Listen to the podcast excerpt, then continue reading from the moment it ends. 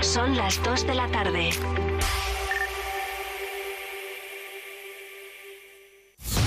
Vive Radio Servicios Informativos con Noelia Ordóñez.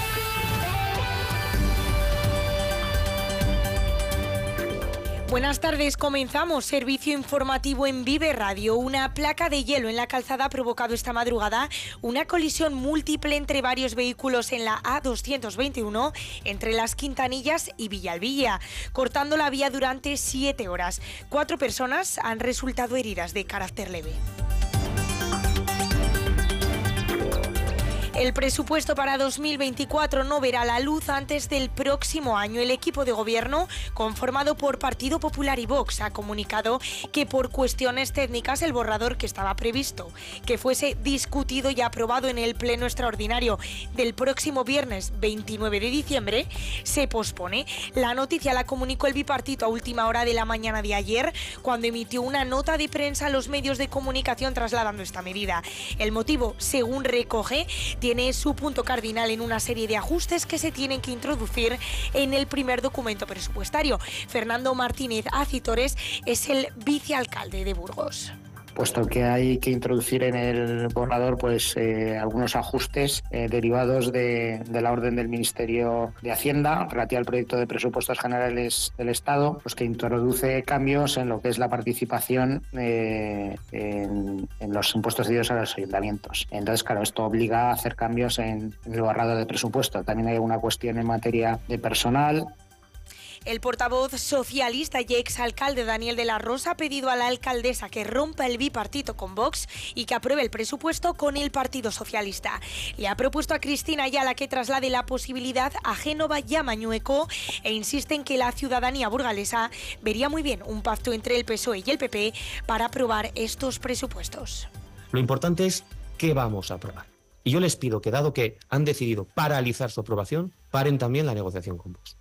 La ciudad no puede estar condicionada a las exigencias de la extrema derecha en el presupuesto del año que viene. Y me atrevo a decir en los presupuestos consecutivos durante todo este mandato.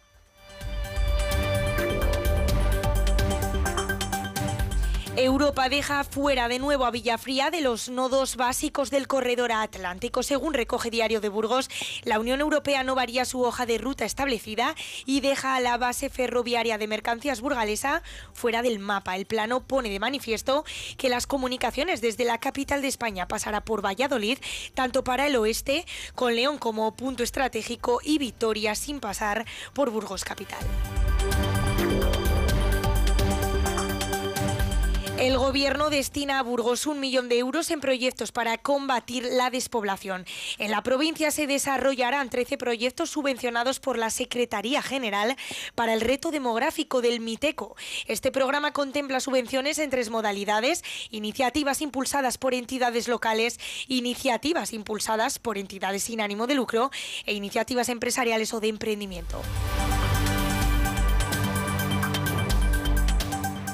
La Ocho Burgos reconoció ayer en su gala anual de premios al Festival Internacional de Mujeres Creadoras de Castilla y León con el premio Valores Culturales a la Asociación Cultural San Gil, premio al Orgullo Rural, la firma de electrodomésticos Moreno Castillo, premio Valores Empresariales, la Asociación Parkinson Burgos, y el Club Deportivo Aparejadores Rugby. La gala podrá verse en la redifusión este viernes a partir de las 10 menos 25 de la noche en la 8 Burgos.